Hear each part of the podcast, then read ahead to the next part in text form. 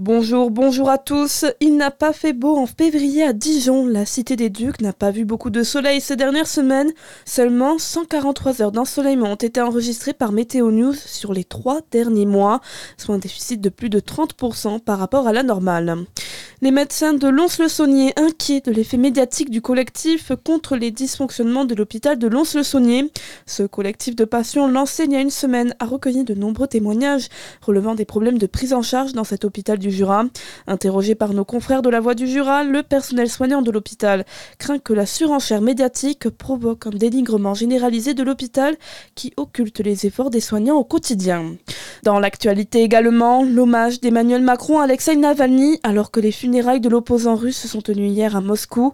Le président de la République a salué le courage des milliers de Russes qui se sont rendus à ses obsèques. De nombreux partisans ont aussi décidé de se rassembler malgré l'interdiction du Kremlin de manifester. Au moins 128 personnes auraient été interpellées selon des comptes effectués par l'ONG OVD Info.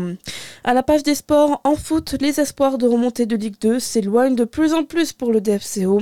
Les Dijonais rencontrés hier soir Cholet et malgré un début de match de qualité, les hommes de Benoît Tavenot se sont laissés surprendre. Défaite de buts à 1. En balle, c'est un match qui s'annonce difficile. Le Dijon MH rencontré hier soir Nantes, deuxième du championnat pour la 19e journée de Starling. Et malgré une première période convaincante, tous les Dijonais ont su répondre face aux Nantais. Le DMH s'est tout de même incliné 47 à 34. Et puis, il compte sur vous. 80 000 bénévoles des Restos du Cœur sont mobilisés ce week-end pour la collecte annuelle de l'association partout en France. Ils espèrent récolter jusqu'à 9 000 tonnes de denrées non périssables et de produits d'hygiène. Vous pouvez également acheter le CD et le DVD du dernier concert diffusé hier. On rappelle que chaque vente permet de financer 17 repas pour l'association. Bonne journée sur Fréquence Plus.